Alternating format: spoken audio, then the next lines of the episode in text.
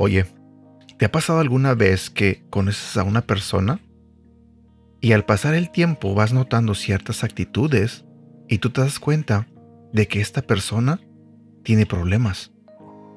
De que tiene problemas con el enojo, que quizás tenga problemas con su forma de ser, eh, quizás puedan ser problemas emocionales, mentales.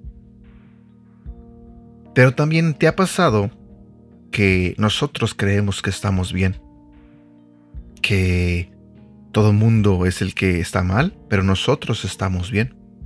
Hace muchos años, cuando estaba en la prepa, en México, en la Ciudad de México, yo asistí año y medio en el Colegio de Ciencias y Humanidades de la UNAM. Y una vez una maestra nos contó una historia donde ni siquiera recuerdo por qué no la contó, pero la historia era que había un hombre que toda la gente pensaba que este hombre estaba loco. Cada vez que lo veían, lo criticaban, lo señalaban, hablaban de él. Todos los días, toda la gente se burlaba de él porque estaba loco. Pero una vez llegó a ese lugar, a ese pueblo, una persona y empezó a notar que las cosas no estaban normal en ese lugar. Empezó a notar y darse cuenta que la gente actuaba raro. Y caminando se encontró con este hombre, al que todo el mundo pensaba que estaba loco. Y le preguntó, oye, ¿por qué la gente actúa así? Y este hombre le contestó, mira, ellos se burlan de mí, actúan raro, y ellos creen que yo estoy loco. Pero la realidad es que todos ellos, todos los que están aquí están locos. Y el único cuerdo, la única persona que eh, está normal soy yo.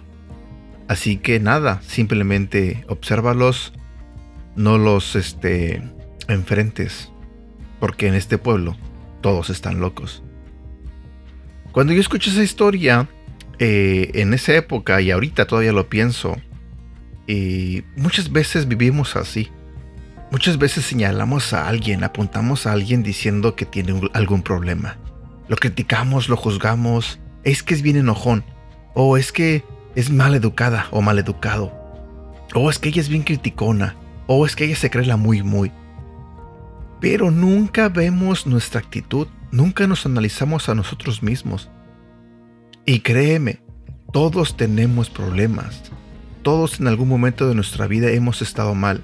Hoy actualmente la mayoría de las personas tienen problemas emocionales. Tristeza, dolor, heridas que no han sanado, eh, depresión, codependencia. Pero lamentablemente muchos no nos damos cuenta de que tenemos ese problema. Y nos engañamos diciendo que estamos bien y lo primero que hacemos es culpar a alguien más. Te has de preguntar por qué te digo todo esto. Te lo digo porque nunca es tarde para que tú aceptes que tienes un problema. Nunca es tarde para que tú digas, voy a cambiar. Voy a intentar ser diferente. Tapando el problema o ignorándolo no vamos a cambiar nada. Si sabes que tienes algún problema, si sabes que tienes alguna mala actitud, simplemente intenta cambiarla. Acércate a Dios, pídele a Dios que te ayude. Sé humilde y reconoce cuando estás mal. El día de hoy quiero compartir contigo un devocional que te va a hablar sobre eso. Sobre cuando tengas un problema, tienes que combatirlo un día a la vez, poco a poco. Así que el tema de hoy se titula Un día a la vez. Si vamos a la Biblia, en el libro de Romanos, en el capítulo 12, versículo 1, nos dice, Por lo tanto, hermanos, tomando en cuenta la misericordia de Dios, les ruego que cada uno de ustedes, en adoración espiritual, ofrezca su cuerpo como sacrificio vivo, santo y agradable a Dios. Muchos de nosotros no buscamos ayuda hasta que nos percatamos de que hay algo en nuestra vida que está fuera de control. A veces otra persona se da cuenta por nosotros, pero de cualquier manera terminamos buscando ayuda en un área que obviamente necesita atención. Sin embargo, luego de estar en recuperación por un tiempo, se hace evidente que nuestros defectos de carácter, para empezar, tal vez hayan sido los responsables de los enormes problemas en los que nos hemos metido. Y si no lidiamos con ellos, estos impedirán que vivamos una vida totalmente comprometida con Cristo. La mala noticia es que todos tenemos estos defectos de carácter. Nadie es perfecto, te lo diré nuevamente. Nadie es perfecto. Tal vez somos personas que nos desvivimos por complacer a otros, o tenemos problemas para manejar la ira y el enojo. Quizá sentimos que tenemos que gastar dinero para sentirnos bien con nosotros mismos, o usamos la comida para aplacar nuestras emociones. Es posible que tengamos problemas con el control. Cualquiera que sea el caso, estos defectos de carácter siempre son la raíz de nuestros grandes problemas.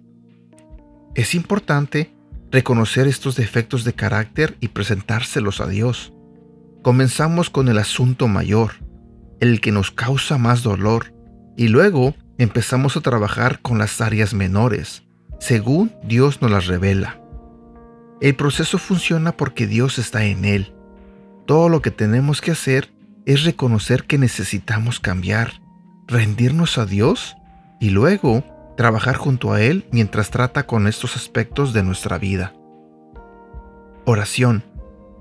Gracias Señor por ayudarme a ver los defectos detrás de mis fracasos.